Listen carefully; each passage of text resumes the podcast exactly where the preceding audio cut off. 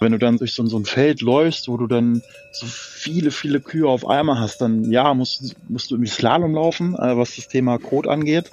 Äh, das ist dann auch schon eine Herausforderung. Aber einfach die Kuhglocken, so mein persönliches Geräusch der Alpen, äh, einfach so wahrzunehmen, dass du in Verbindung mit dem rauschenden Wasser, mit dem Wind, der geht, äh, es ist einfach ja, mindblowing, würde ich sagen.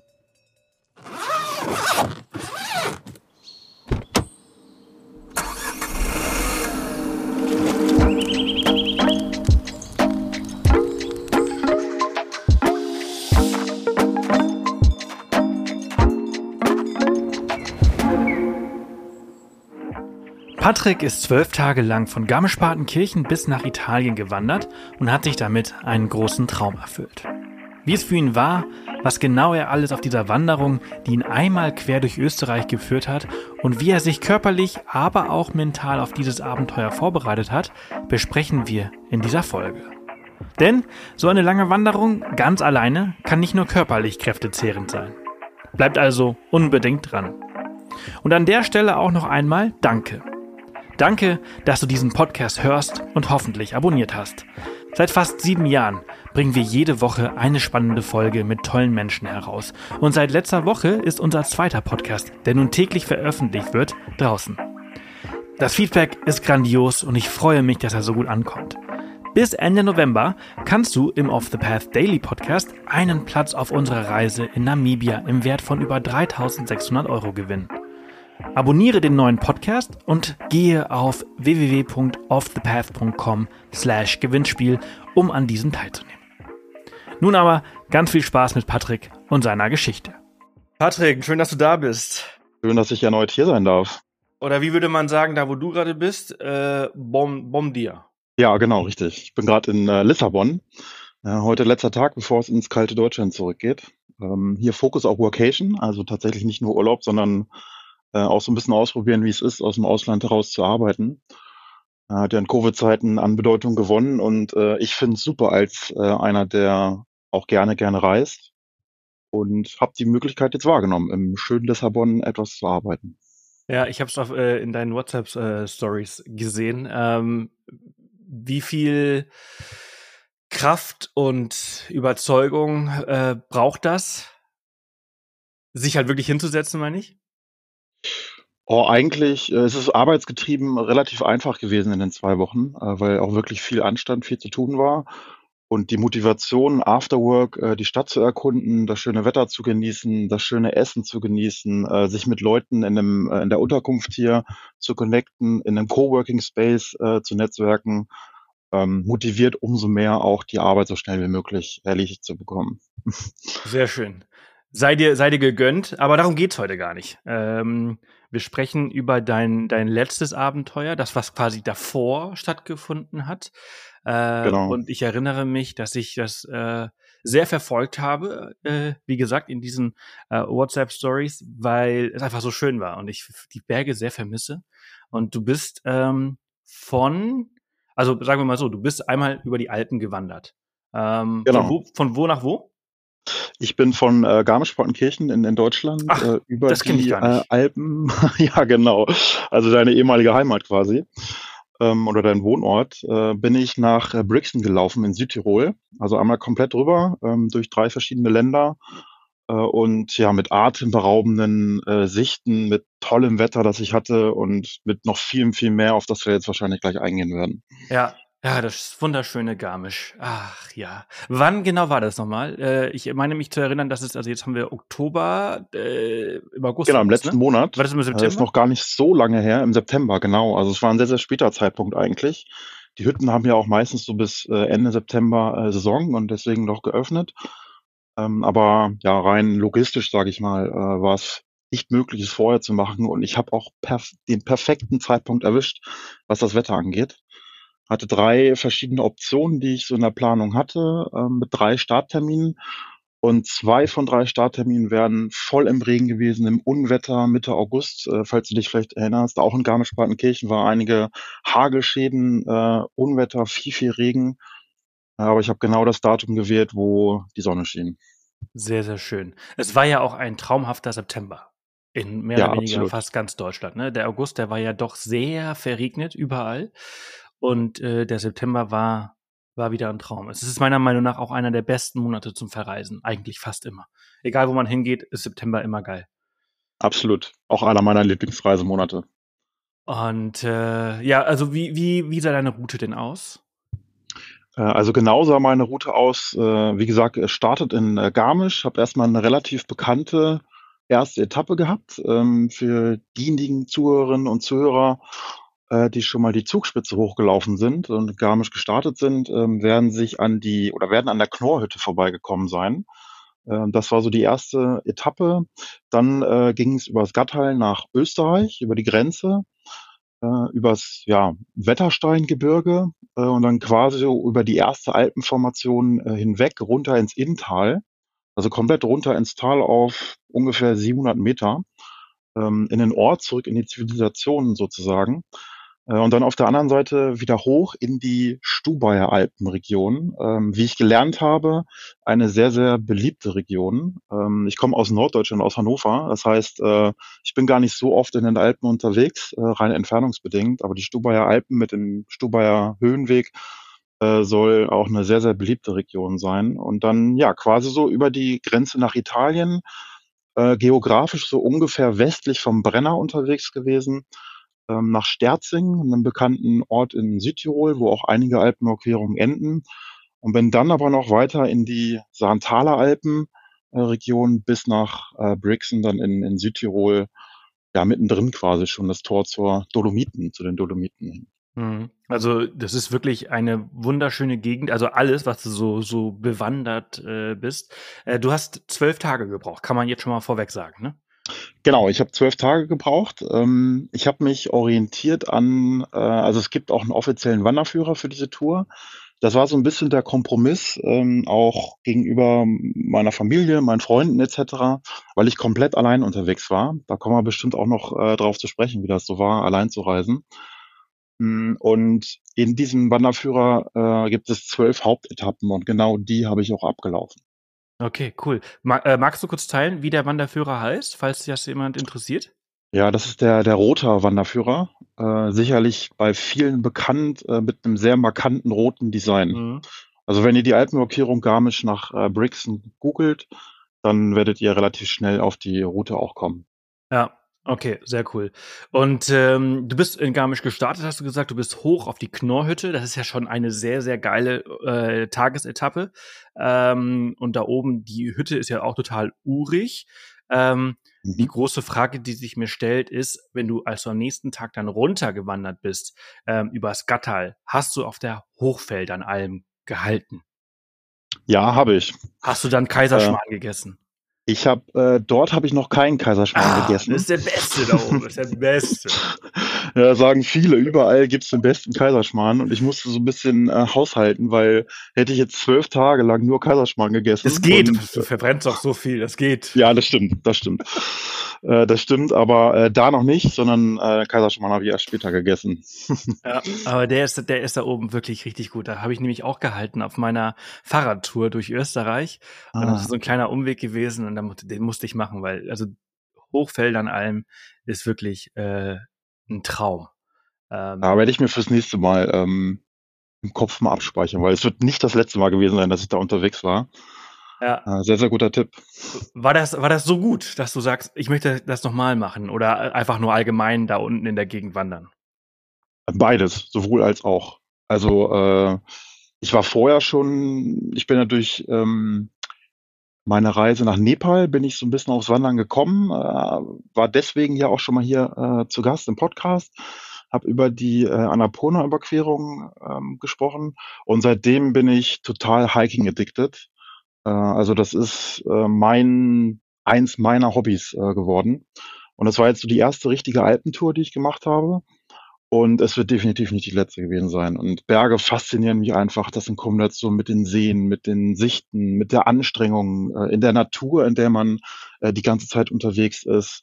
Das ist einfach ein solcher Mix, der einen so zur Erholung auch bringt, ähm, sowohl mental als auch irgendwie körperlich, obwohl sich es gerade so ein bisschen grotesk anhört.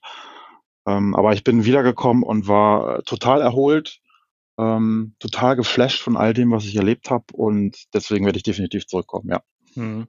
Ich glaube, das ist so etwas, was du gerade beschreibst, das kennt jeder, der halt irgendwie so 'n Extremsport betreibt. Also, ich würde zwölf Tage Wanderung auf jeden Fall als Extremsport bezeichnen. 'Ne eine einfache Wanderung ab und zu mal vielleicht nicht, aber, ähm, kommt auch immer auf den auf das Grad der Anstrengung an. Aber so zum Beispiel auch meine Fahrradtouren oder halt die Wanderungen, die wir gemacht haben, ähm, oder auch diese Kanutouren, die halt sehr, sehr krass in den Oberkörper gegangen sind.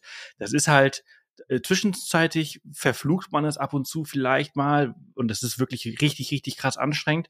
Aber diese Tage, wenn du dann fertig bist und vor allem, wenn du dann diese Tour fertig hast, da, da geht einfach, da fällt einfach so viel ab und du vergisst die jegliche Anstrengung und es bleibt nur Schönheit übrig. Ja, absolut. Diese Glücksgefühle dann, äh, wenn man wenn man das geschafft hat oder wenn man schon in in Kleinstetappen, sage ich mal, wenn man einen Gipfel erreicht hat, äh, wenn man ein Tal erreicht hat, weil auch die Abstiege manchmal nicht ganz so einfach sind. Mhm. Wenn man so kleine Passagen äh, geschafft hat, wie wenn man sich an einem Seil mal hochziehen konnte, das erzeugt einfach solche Glücksmomente, äh, dass das ja auch schon so ein bisschen süchtig macht und die körperliche Anstrengung dann so ein bisschen ja in Vergessenheit gerät und man auch viel viel schneller ähm, sich erholt, meinem Mhm. Empfinden nach. Mhm. Der äh, die breite Masse, die denkt immer: „Lass uns mit der Gondel hochfahren und runter wandern.“ Und ich denke mir immer so: „Boah, das ist doch viel zu anstrengend. Lass doch viel lieber hochlaufen und mit der Gondel runterfahren.“ Ähm, wie siehst du das? Ich sehe das, äh, exakt genauso. Äh, ich sage immer, dass das Hochwandern ist 'ne Frage der Kondition, was man, äh, trainieren kann. Das Runterwandern, das, ja, geht einfach nur auf die Gelenke, auf die Knie, äh, erfordert viel mentale Anstrengung auch, weil man, ähm, viel, viel mehr darauf achten muss, wo man hintritt. Ähm, ist jetzt so 'n Stein etwas rutschiger oder nicht? Ist der Schritt groß oder klein, äh, genug? Und man muss viel, viel mehr drauf achten und das ist viel anstrengender am Ende. Ja, Ja, ja, absolut. so so sehe ich das halt eben auch. Also, äh, wenn ich so zurückdenke an meine ganzen großen Wanderungen, dann ist es halt immer so, wenn ich halt wenn ich an den Punkt der Überforderung kam, dann war das meistens bergab. Ähm, weil, ja, du das einfach da so so viel koordinieren musst. Äh, dann zittern die Knie, weil es so anstrengend ist, äh, weil du so lange unterwegs bist und, ach, das ist das ist, äh, Ja, eigentlich genau. eher eher Horror. Ähm, das ist ja du hast, äh, in Nepal hast du ja Annapurna, äh, bist du gewandert. Ähm, du bist aber schon auch 'ne Weile, äh, nicht mehr so viel gewandert und Hannover ist jetzt auch nicht bekannt dafür, dass es halt die die beste Voraussetzung für eine Vorbereitung auf so 'ne Hüttenwanderung oder auf, äh, so 'ne lange Wanderung hat, ähm, oder Mhm. bekannt dafür. Äh, wie hast du dich darauf vorbereitet? Ja, also erst mal, um den, ähm, Leuten da draußen die Angst schon mal zu nehmen. Nein, ich habe nicht monatelang trainiert für diese Alpenüberquerung, äh, sondern, äh, habe so einzelne Touren gemacht tatsächlich. Äh, also, ich habe schon für mich, äh, entschieden, so 2, 3 Monate vorher, dass ich mit meinem eigentlichen Sport, äh, den ich mache ich spiele sehr, sehr gern Squash, ähm, mittlerweile auch Paddle-Tennis, äh, habe ich wieder regelmäßiger, äh, durchgezogen, äh, viel mit Freunden verabredet auch, äh, zum Spielen und nebenbei schon die eine oder andere Tour Wandertour auch gemacht. Äh, bei uns in Hannover ist ja der Harz nicht ganz so weit weg, so circa Mhm. 1,5 Stunden, äh, mit dem Auto entfernt oder mittlerweile kann man auch mit dem Deutschlandticket, äh, sehr, sehr gut nach Bad Harzburg fahren. Und, äh, dort habe ich mir, ja, so 'n grundlegendes Fitnessniveau schon aneignen können und habe dort geschaut, ähm, welche Touren, ja, schon anstrengend sind. Heißt also, äh, ich bin nahezu immer den Brocken hochgelaufen, immerhin ja auch 1.100 Meter hoch. Und wenn man so von 2, 250 Höhenmeter startet, äh, dann ist das auch schon 'ne ganz gute Strecke, die man da zurücklegen kann.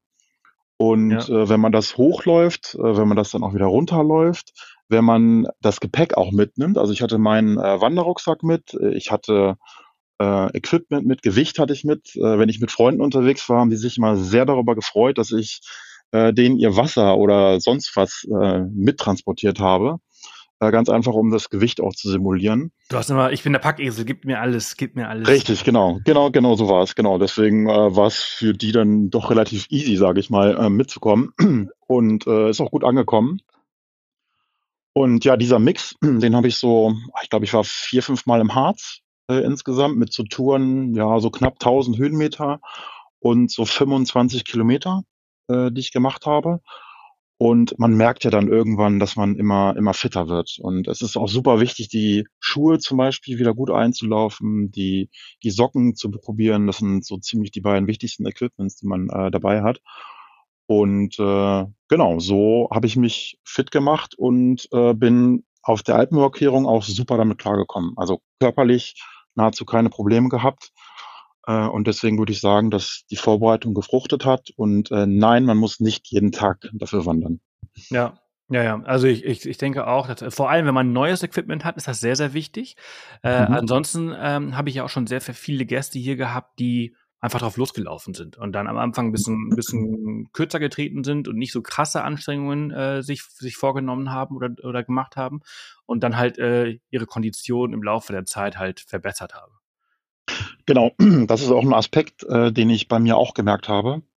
Also man sagt ja immer, und so ähnlich war es bei mir auch, so Tag zwei, Tag drei, Tag vier vielleicht noch, da merkt man die Anstrengung vielleicht noch ein bisschen mehr als tatsächlich an Tag äh, acht oder neun oder zehn, mhm. weil man während der Tour nochmal massivst an Kondition aufbaut und massivst auch an Erfahrung gewinnt. Also das Thema Trittsicherheit, wie nehme ich welchen Stein, wie überquere ich die Flüsse, ähm, wie nehme ich jetzt das Seil, wie nehme ich die Leiter zum Beispiel. Äh, man wird viel, viel alpiner während der Tour, man sammelt viel mehr Erfahrung und wird dadurch insgesamt äh, konditionell auch nochmal viel, viel fitter als, äh, als vor der Reise. Ja. Deswegen kann ich das absolut ähm, unterstreichen, was du gesagt ja, hast. Deswegen, man muss keine Angst haben, man, wenn man sich sowas vornimmt und keine Erfahrung hat, ähm, ist das gar nichts Schlechtes und man muss sich jetzt nicht so mega krass drauf vorbereiten, körperlich. Genau. Also so vom genau. Kopf her und, und wie mache ich Dinge und so weiter, das schon. Äh, so die Grundkenntnisse darüber, vor allem wenn man alleine unterwegs ist. Ähm, aber so die Kondition, das ist eigentlich so das, so wenn du länger unterwegs bist, das kommt von ganz alleine. Also ich erinnere mich, nachdem ich äh, durch, äh, ich bin ja, habe Baden-Württemberg die Gravelbike Tour und Österreich hintereinander gemacht. Das waren irgendwie über 1000 Kilometer und ich weiß gar nicht, 15, 16.000 Höhenmeter. Als ich danach auf meinem Haupt, auf meinem Berg auf Mallorca gefahren bin, da habe ich alle Rekorde geknackt. Alle. Mhm. Und äh, ich habe es ja gar mhm. nicht, ich habe es während meiner Tour gar nicht so krass gemerkt, wie sich meine Kondition verbessert hat. Ich habe gemerkt, dass ich halt Oberschenkel wie Arnie habe.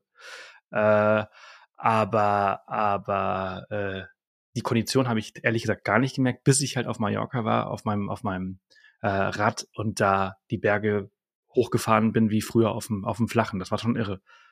Mhm, mhm. Und das ist einfach ein geiles Gefühl. Also, das ist so faszinierend, wenn man, äh, und das kann ich absolut unterstreichen, äh, wenn man eigentlich erst so im Nachhinein merkt, was man alles auch so gemacht hat.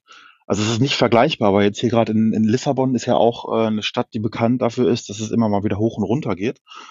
Ähm, absolut nicht vergleichbar, ja, aber wenn ich jetzt hier so Steigungen hochgehe, das ist ja für mich kein Problem. Oder ich war jetzt in, in Sintra ähm, vor, vor ein paar Tagen. Da geht man ja auch äh, hoch zu den einzelnen Schlössern. Kein Problem gewesen. Also ich merke da äh, momentan gar keine richtige Anstrengung. Und das kommt von der Alpentour und das ist einfach cool, wenn man, wenn man das dann so hinter sich gebracht hat. Ja, ja, ja, total. Man muss einfach am Ball bleiben, ne? Dass halt, äh, dass diese genau. Kondition bleibt. Das ist so das Schwere im Nachhinein. Ähm, ja, nach ein paar genau. Wochen ist bei mir halt eben, sehen meine Oberschenkel halt eben nicht mehr aus äh, vorher, sondern sie sind halt sehr, sehr dünn geworden. Zum Glück geht's bald auf die Kanaren. Ähm, was hast du dabei gehabt? Also vor allem ähm, interessiert mich äh, so, hast du ein GPS-Gerät dabei gehabt? Nein, hatte ich nicht tatsächlich. Äh, ich habe mich ich habe mir schon, äh, Gedanken darüber gemacht, wie ich, äh, mit dem Thema umgehe, gerade weil ich auch alleine unterwegs war. Ähm, ich habe vorher meine Route geteilt, also den äh, meiner Familie, äh, zum Beispiel. Äh, natürlich Handy dabei gehabt, aber immer im Flugmodus gehabt. Äh, also sowohl um genügend Akku zu haben im im Fall der Fälle, äh, als auch, und das kann ich nur wärmstens empfehlen, äh, schaltet euer Handy während der mindestens während der Tour in den Flugmodus. Ähm, seid bei euch, beschäftigt euch mit euch selbst, mit der Natur, mit den Geräuschen, mit der Umgebung äh, etc. Ähm, und hatte dann teilweise, wenn es wetterbedingt auch mal ein bisschen schwieriger wurde, auch die Möglichkeit, äh, die Tour live zu teilen per Standort, äh, sodass auch Leute von außerhalb, sage ich mal, wussten, wo ich bin.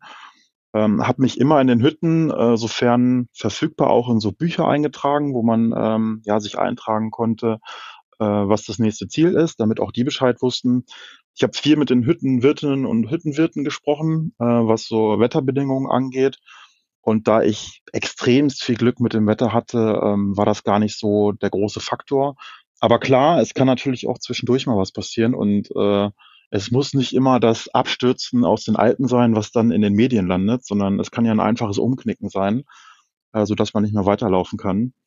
Ähm, aber da habe ich auch genügend Leute gefunden, die dann geholfen hätten. Aber nein, GPS, also Gerät jetzt explizit, hatte ich tatsächlich nicht dabei. Mhm. Aber du hast schon sehr viel richtig gemacht, äh, was man halt so machen kann ohne so ein Gerät.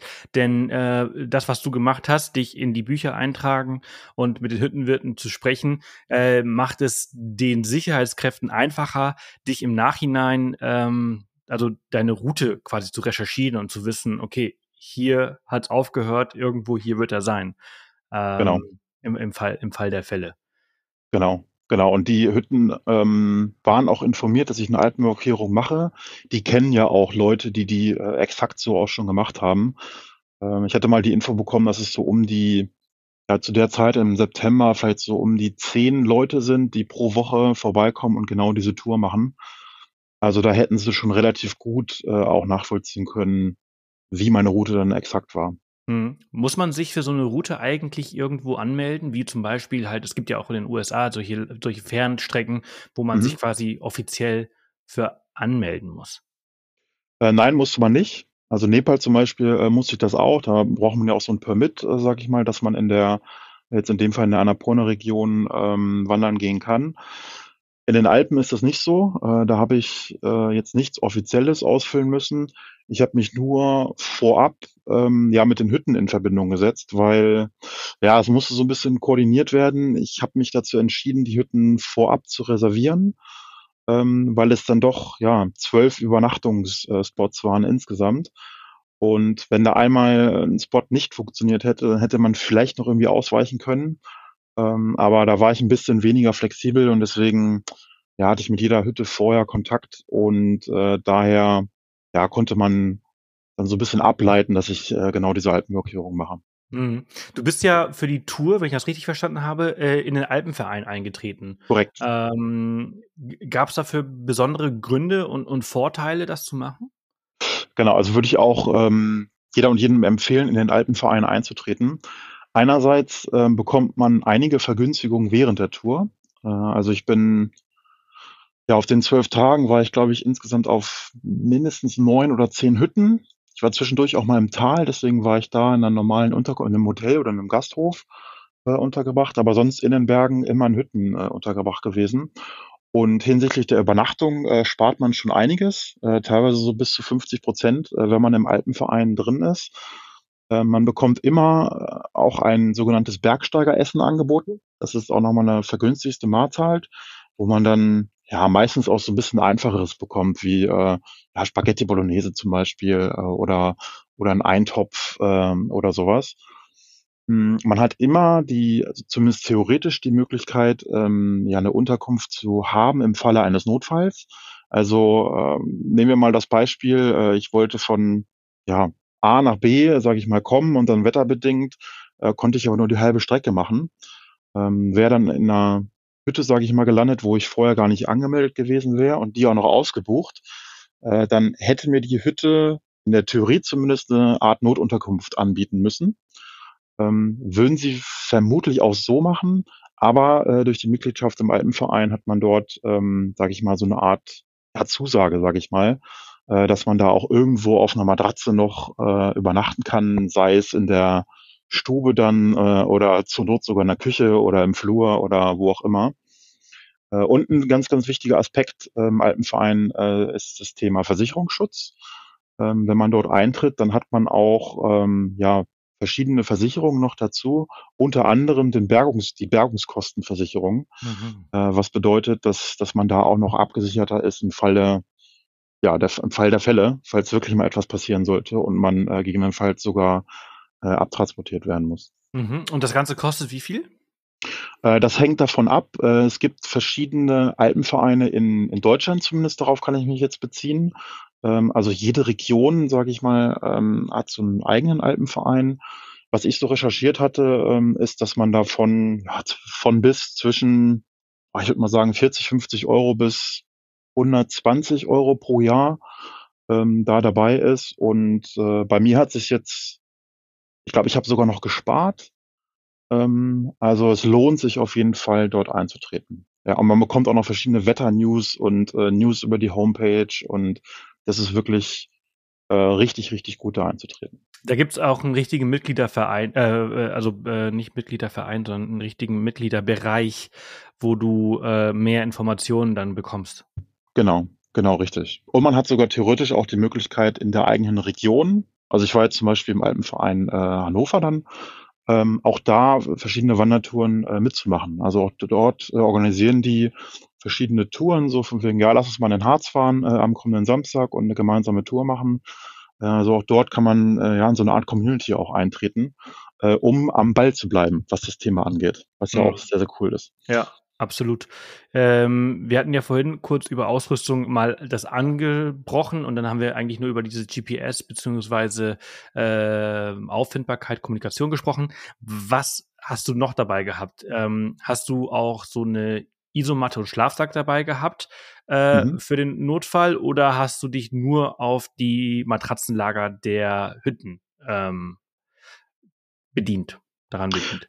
Ja, da ich vorher schon äh, die Hütten gebucht hatte und von allen eine Bestätigung bekommen habe, dass ich äh, einen Schlafplatz finde, äh, habe ich mich auf das Nötigste, sag ich mal, beschränkt.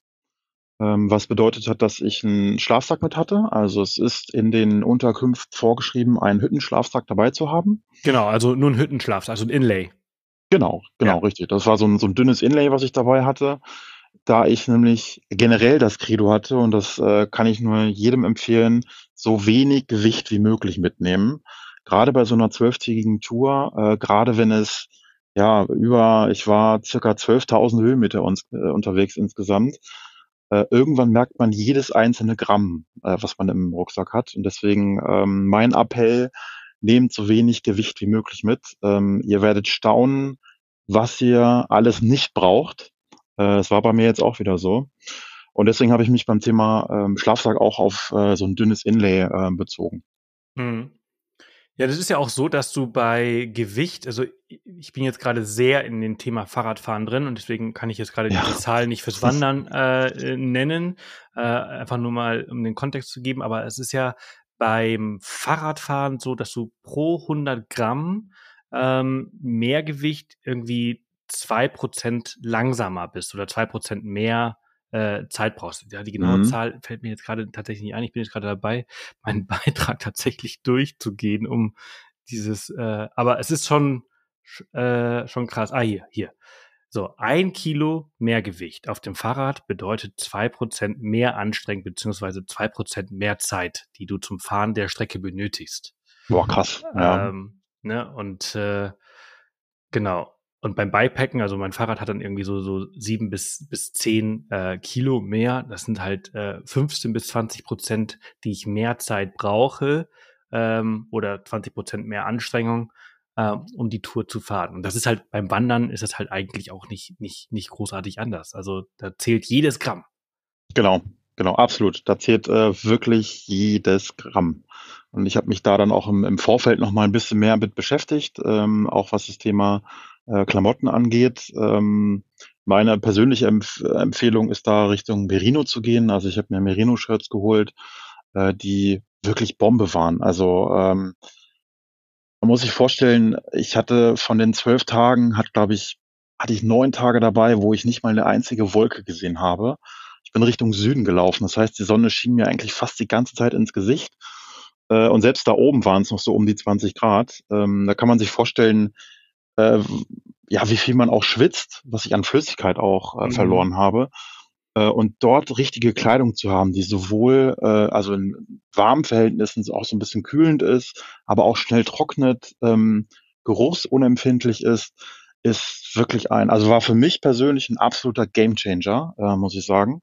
Ähm, hat mich super vorangebracht, ähm, hat mir auch sehr, sehr geholfen, in dem Gewicht, in dem, ja, für mich zumindest akzeptablen äh, Level zu bleiben. Und äh, deswegen, ja, kann ich das nur jedem empfehlen.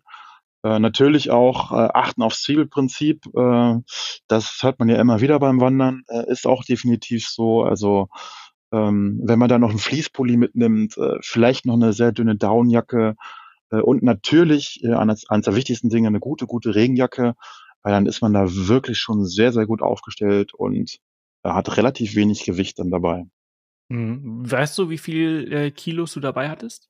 Ja, ich hatte insgesamt äh, ohne Wasser hatte ich neuneinhalb Kilo Mhm. äh, dabei, ähm, was für mich zufriedenstellend war. Ähm, muss aber auch ganz klar sagen, es geht noch weniger.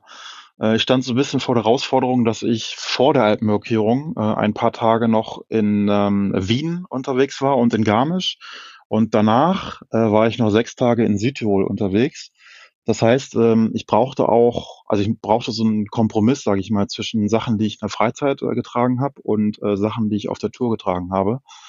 Also ein Beispiel, ich hatte eine Jeans mit, äh, die ich auf eine Hüttentour niemals mitnehmen würde. Aber ich wusste ja nicht, wie das Wetter vorher und nachher wird. Deswegen äh, musste ich die auch mitnehmen. Also auch da würde ich sagen, da geht noch weniger. Bestimmt so ein, anderthalb Kilo wären bestimmt noch weniger gegangen. Dazu kommt dann noch das Wasser, was man mit sich ähm, trägt. Ja, klar.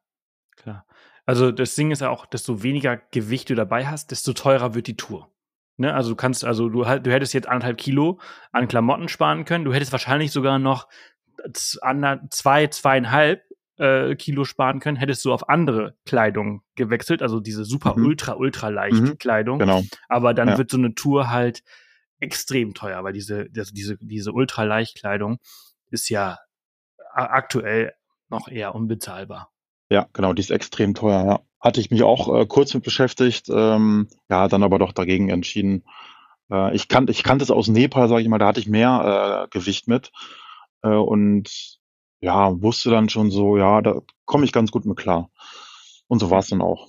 Hm. Ähm, du hast Wasser, äh, kommt noch oben drauf zu den neun Kilo.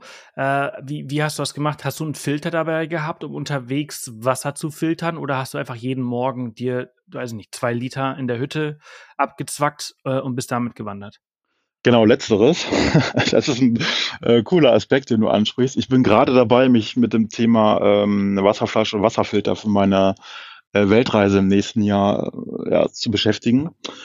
Für die Alpentour hatte ich jetzt noch keinen Filter dabei. Ähm, bin auch so damit äh, gut klargekommen. Ähm, ich hatte überlegt, ob ich, äh, also für die anderen Touren hatte ich immer so eine größere Trinkblase äh, dabei. Also bis zu drei Liter gehen da, glaube ich, rein. Hab dann aber in der Vorbereitung relativ schnell gemerkt, dass die, dass der Platz dafür äh, nicht wirklich ausreichend war. Hm. Und deswegen habe ich mich entschieden, äh, so kleine Trinkbeutel mitzunehmen, a 0,7 Liter. Drei davon hatte ich dabei, ähm, was wirklich richtig, richtig cool war. Die konnte ich überall, sage ich mal, auffüllen, also sowohl äh, auf den Hütten, ähm, wo ich ja mindestens alle drei Stunden auch eine Hütte hatte, ähm, Bergquellen zwischendurch, äh, Wasser, was so rausgekommen ist, war alles wirklich problemlos und ja, kann auch empfehlen, mit, mit kleineren Beuteln unterwegs zu sein, weil, weil man die auch sehr, sehr gut verstauen kann, nichts wiegen ähm, und man so so ein bisschen flexibler auch ist, in dem, ja, wie viel Flüssigkeit man auch zu sich nimmt. Hm. Ein Filter wäre natürlich aber auch richtig cool. Absolut. Ja, also ich hattest- liebe hast du ja. einen Filter dabei? Ähm, kommt immer auf die Tour drauf an. Also ich habe verschiedene. Äh, ich habe Mhm. so einen Filter, wo du halt so einen ganzen Sack halt äh, aus dem Fluss äh, nehmen kannst und der, der Ah, reinigt ja. dann ganz, Mhm. ganz langsam, äh, tröpfchenweise äh, und dann halt so ein Live Straw. Ähm, Mhm. und dann Ja. habe ich so eine Flasche, die halt in, in so einen eingebauten Filter hat, also verschiedene. Ähm, und jede Art von Filter ist für einen anderen äh, Anwendungsfall äh, gut. Ähm, ja, also bei solchen Wanderungen tatsächlich habe ich ta auch einen dabei oder aber ich habe Tabletten dabei, wo ich, die ich einfach reinpacke. Ne? Ähm, Mhm. Ja, das zum genau. Beispiel hatte ich auch auf der, auf der Safari, auf der Ranger-Ausbildung. Da holen wir auch das Wasser immer aus dem Grund. Ähm, das wird dann über, durch Sand und so weiter gereinigt. Aber ich hau da Mhm. immer noch eine Tablette rein, ähm, just in case, you never know. Mhm. Ähm, Mhm. das Ja. gleiche gilt ja. aber auch für Wanderungen in den Bergen, weil du nie weißt, welches Tier vor dir in diesen Bach, Fluss oder sonst irgendwas äh, äh, ja gekackt hat oder gepinkelt hat oder oder aber auch verstorben ist und du dann diese diese ganzen Bakterien halt in deinem Wasser mitbekommst und äh, ja, dein Körper reagiert da halt auch immer anders. Ja, absolut. Deswegen, äh, genau aus dem Grund habe ich auch gemieden, sag ich mal, irgendwo in einem so random aus einem Fluss oder aus einem Bach oder so Wasser zu ziehen. Ähm, dafür ja, gab es aber auch genügend Hütten, äh, genügend Möglichkeiten, äh, wo man Pause machen kann, wo es dann auch Wasserstellen gab, um, ja.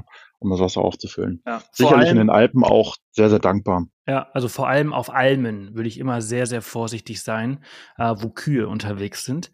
Ähm, mhm. Denn die machen ja einfach auch sowieso überall hin. Mhm. Und äh, wenn du ja. unterhalb von Kühen bist, niemals das Wasser so trinken. Ja, das stimmt.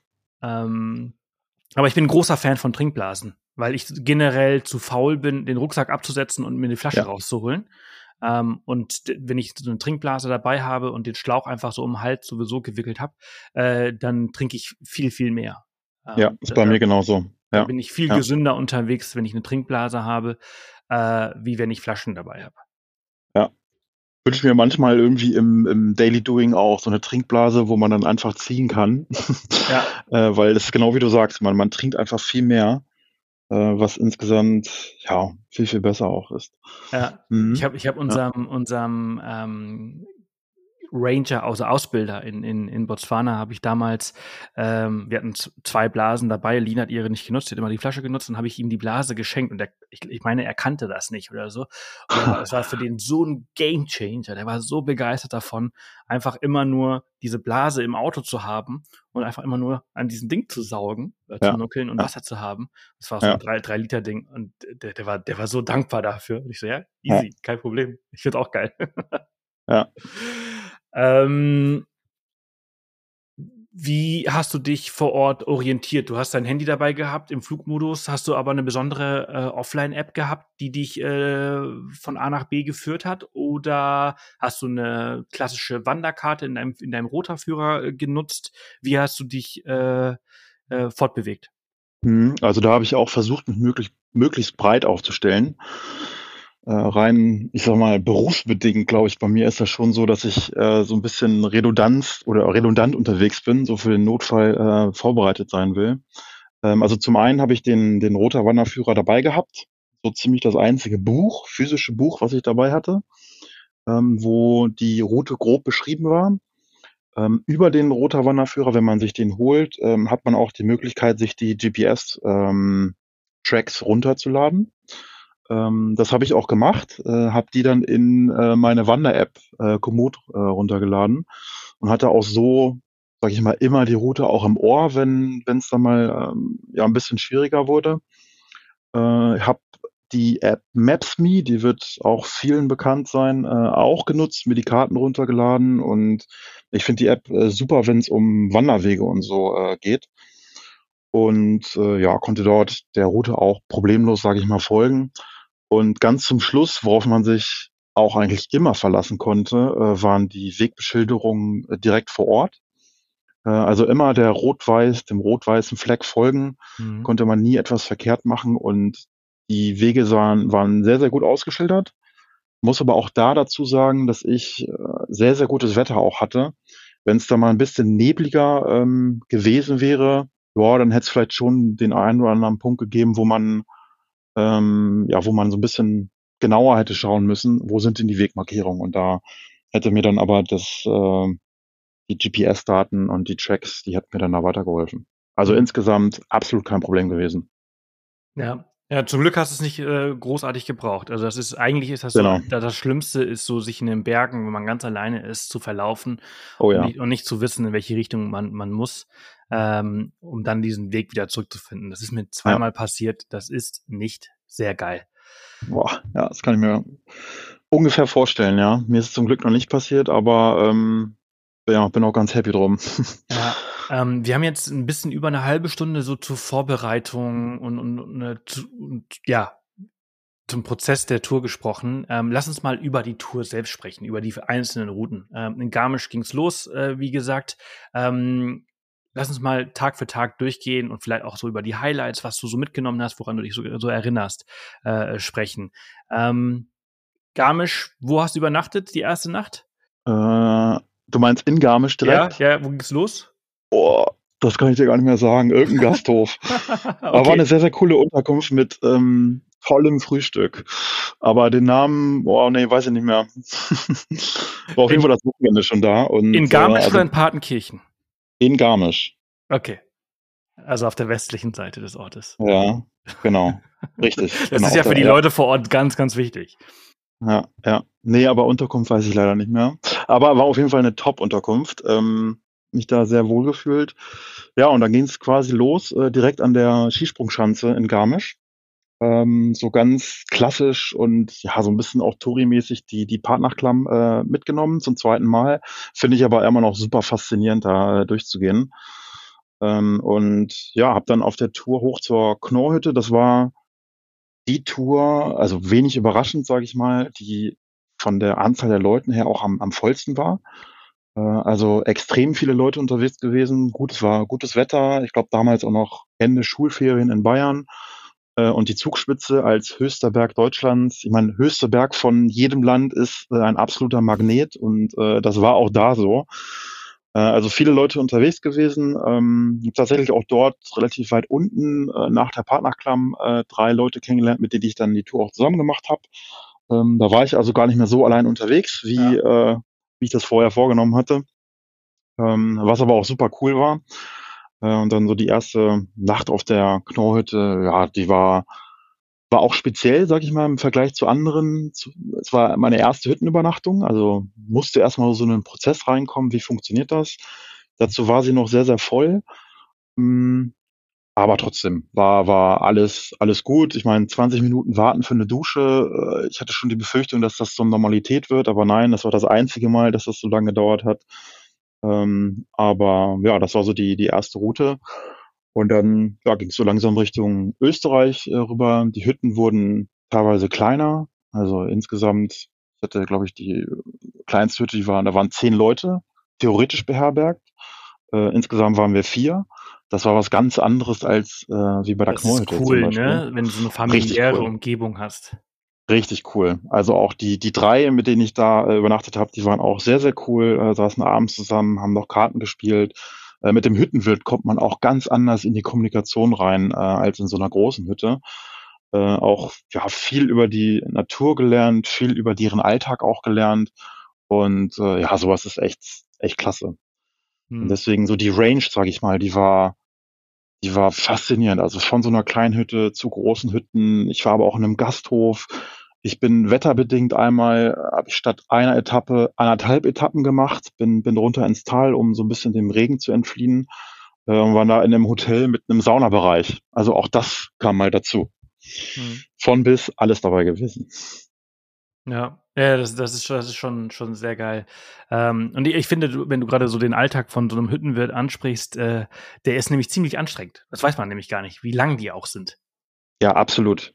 Absolut. Und ich will auch nicht tauschen, ich glaube, ich will nicht unbedingt tauschen mit ähm, denjenigen, die da auch arbeiten, weil auch für die äh, muss das super, super anstrengend sein. Also Beispiel wieder Knorrhütte, Frühstück war um 6.30 Uhr. Ja.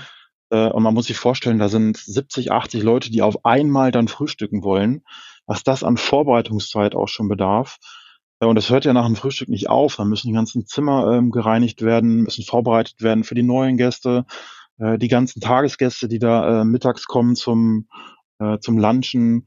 Äh, dann das Abendessen wieder für 70, 80 Leute vorzubereiten, ist ein brutal anstrengender Job. Ja, ja und man hat so in der Vorstellung so, ah, wie cool, da oben weit weg von allen ja. Menschen zu leben und in, in, in totaler Ruhe. Und ich so, ja, ja, ist es aber wirklich so?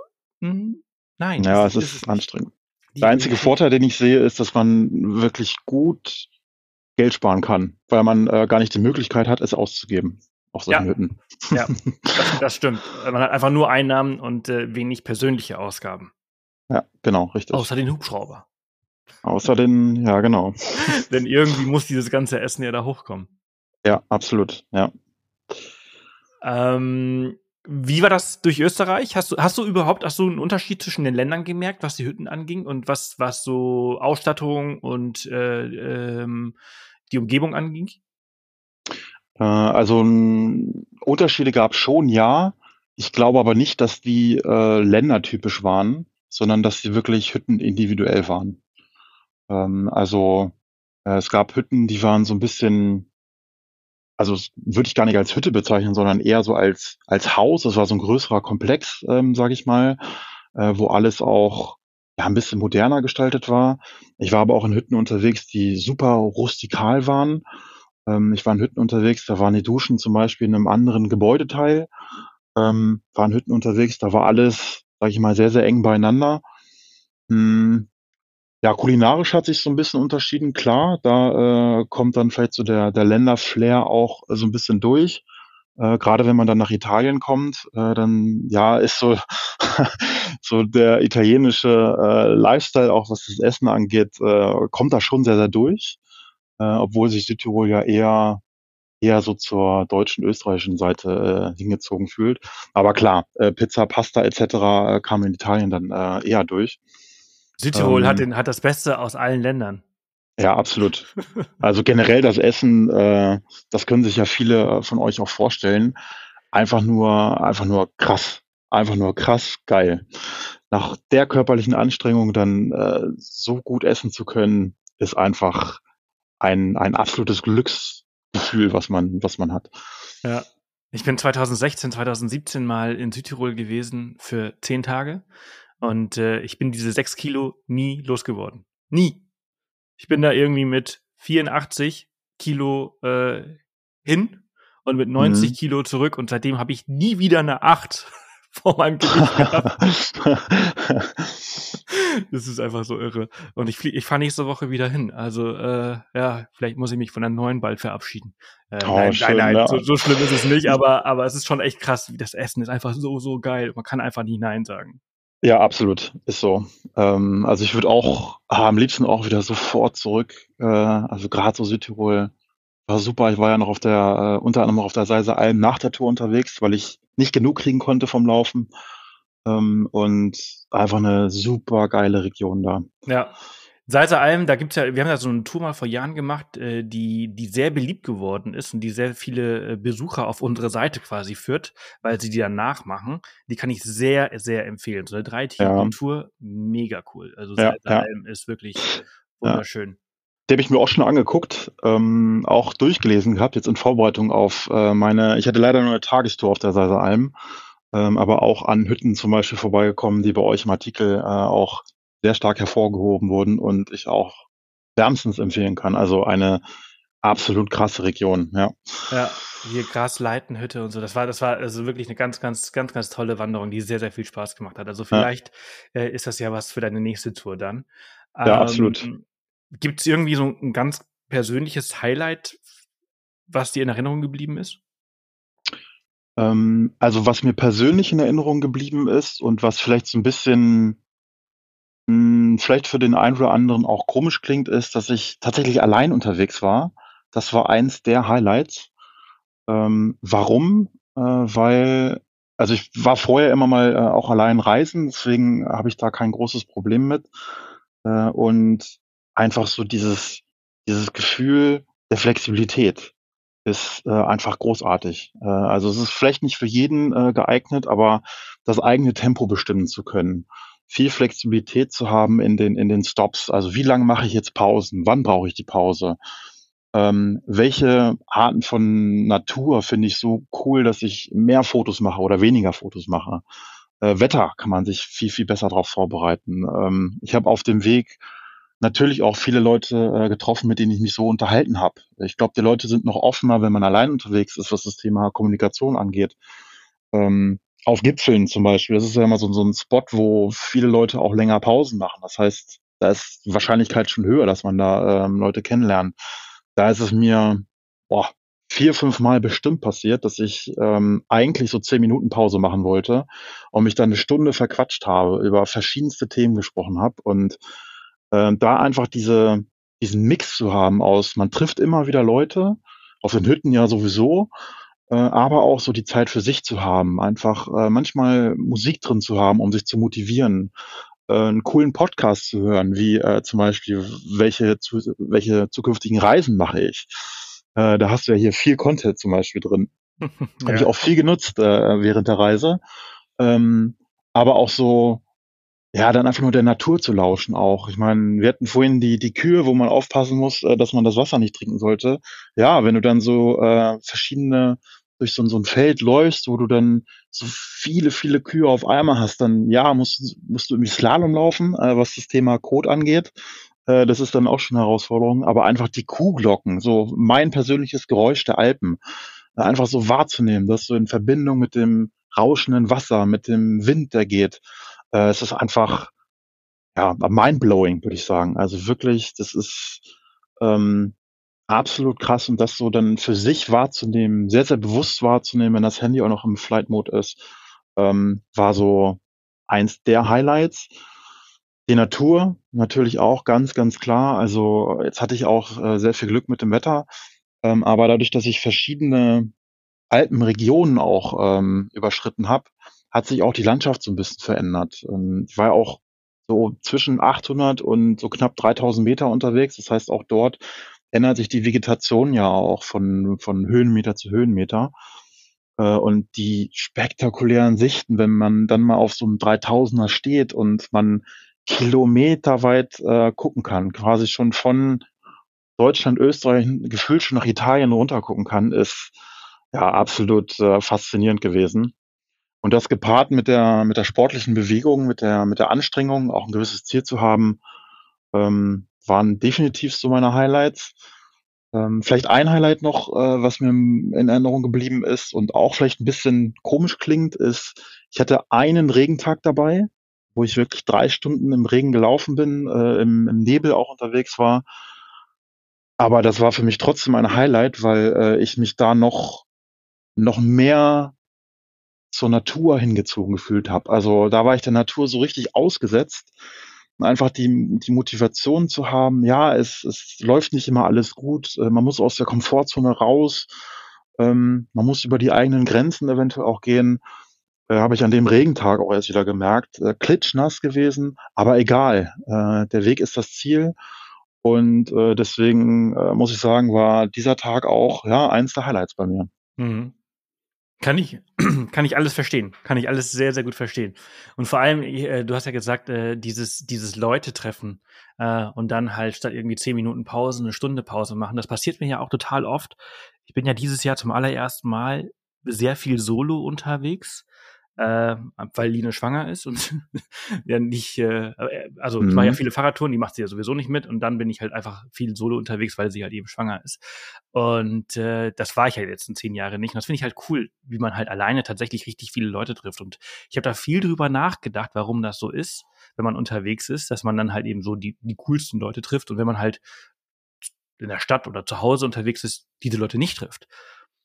Und ähm, meine Erklärung dafür ist, dass man sofort weiß, dass man sofort einen gemeinsamen Nenner hat durch die Location, in der man sich gerade befindet. Ja. Weil man ja. halt Interesse am Wandern hat oder halt, wenn ich am Fahrrad bin, dann, dann, dann bin ich automatisch, fühle ich mich zu anderen Fahrradfahrern äh, gezogen. Und man fängt einfach ganz andere Unterhaltungen an. Das finde ich eigentlich ganz geil an diesen Solo-Reisen, dass man halt äh, ja sich mit diesen Leuten unterhält und irgendwie finde ich auch ganz nett. Also manchmal tauscht man sich aus und tauscht mal Instagram-Kontakte oder halt Telefonnummern aus und manchmal auch gar nichts. Und dann ist es so, ganz kurz, waren wir miteinander verbunden und jetzt gehen wir beide unsere Wege und fragen uns, was aus dir irgendwann geworden ist. Oder wie dein Tag verlaufen ist oder genau. sonst irgendwas. Das finde ich halt einfach irgendwie total cool. Genau, man hat immer so den gemeinsamen Aufhänger der der Reise und ich habe auch einiges über Bergsteigen zum Beispiel gelernt, obwohl ich das selbst persönlich noch nie gemacht habe, definitiv auf, äh, meiner Bucketlist, äh, gelandet ist. Ähm, da findet man irgendwie immer einen Einstiegspunkt und, äh, deswegen kann ich absolut unterstreichen, also, man kommt so schnell ins Gespräch und die Leute, die da unterwegs sind, die haben ja auch ein 'n ähnliches Mindset, sage ich mal. Äh, und das macht's super, super einfach, da in in in die Gespräche zu kommen. Ja, absolut. Das war eine sehr, sehr coole Folge, Patrick. Äh, hat mir unglaublich viel Spaß gemacht. Äh, wie geht's jetzt für dich weiter? Du bist jetzt gerade, äh, das war ja der Start deiner großen Reise. Also wir kennen uns jetzt ein paar Jahre. Du warst mit uns auf Gruppenreise in, wo waren wir? In Wales waren wir unterwegs. Ähm, das ist jetzt dein, dein großer Start mhm. deines Sabbaticals, ne? Ja, richtig, genau. Äh, also im nächsten Jahr habe ich eine Weltreise geplant. Ähm, also so eine Art Sabbatical, äh, was ich machen werde. Äh, ich weiß noch nicht genau, wo es mich hintreibt. Ich habe jetzt einen Flug nach Thailand gebucht. Ja, da geht's los. Ähm, aber wie es danach weitergeht, keine Ahnung. Werde ich auch nicht vorher planen, sondern mich treiben lassen. Werde vieles auf mich zukommen lassen. Werde sicherlich sehr, sehr viele, sehr, sehr coole Leute kennenlernen und äh, werde hoffentlich auch inspiriert ähm, durch die Leute vor Ort, vielleicht durch die Leute, die jetzt hier diesen Podcast auch hören und äh, bin ja super flexibel, super offen und super, super gespannt äh, auf die kommende Zeit und das, was mich mindestens nächstes Jahr mal erwarten wird. Ja, weißt du schon, wie lange du unterwegs sein wirst? Nein, keine Ahnung. Also ich glaube, der limitierende Faktor wird eher das Budget sein, vermute ich mal. Äh, aber zeitlich habe ich mir keine Grenze gesetzt. Also es kann sein, dass ich nach vier Wochen sage, boah, ist doch nichts für mich, äh, was ich jetzt mal nicht glaube, aber möglich. Ähm, kann aber auch gut sein, dass ich ein oder ja, vielleicht auch zwei Jahre unterwegs sein werde. Also das Einzige, was ich wirklich plane oder geplant habe, ist der Hinflug. Äh, der Rest wird sich irgendwie ergeben. Und ja. äh, bin damit in der Vergangenheit auch immer sehr gut gefahren, äh, da möglichst flexibel zu bleiben äh, möglichst offen auch äh, gegenüber Abenteuern sein, weil was ich so gelernt habe auf Reisen ist, äh, das, was einen die Leute vor Ort direkt so eine Empfehlung geben, äh, das ist meistens viel, viel mehr wert als das, was man äh, im Internet lesen kann und teilweise schon zehn Jahre alt ist. Das stimmt, außer es kommt von Off the Path. Nein, absolut. Ich, äh, ich weiß absolut, was du meinst. genau, aber ihr seid da ja auch immer sehr aktuell. ja, ich, ich versuche es. Aber äh, so ein Reiseblog ist schwer zu betreiben, äh, weil äh, Reiseinformationen sich ständig aktualisieren. Aber ähm, ja, ich bin sehr, sehr gespannt, wie es für dich, wie es für dich dann weitergeht. Ich werde es weiterhin über WhatsApp-Stories verfolgen können. Ja, super. Das freut mich zu hören. Patrick, ich danke dir vielmals für deine Zeit. Ich danke, dass ich äh, über meine Alpenmarkierung erzählen durfte und hoffe, dass ich möglichst viele von euch da draußen inspirieren konnte. Ja, also mich auf jeden Fall. Und äh, ja, ich freue mich aufs nächste Gespräch. Bis dann. Ciao. Ciao. Das war's für diese Woche. Vielen Dank an Patrick, dass er sich so viel Zeit genommen hat für den Podcast.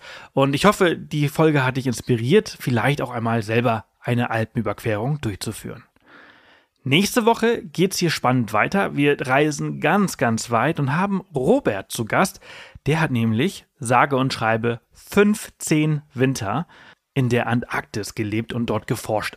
Unglaublich, was er alles zu erzählen hat. Es ist sehr, sehr spannend und ich freue mich, diese Folge nächste Woche mit dir zu teilen. Denk dran, falls du noch nicht gemacht hast, schau auf jeden Fall beim Off the Path Daily Podcast vorbei, denn dort kannst du noch bis Ende des Monats eine Reise nach Namibia gewinnen.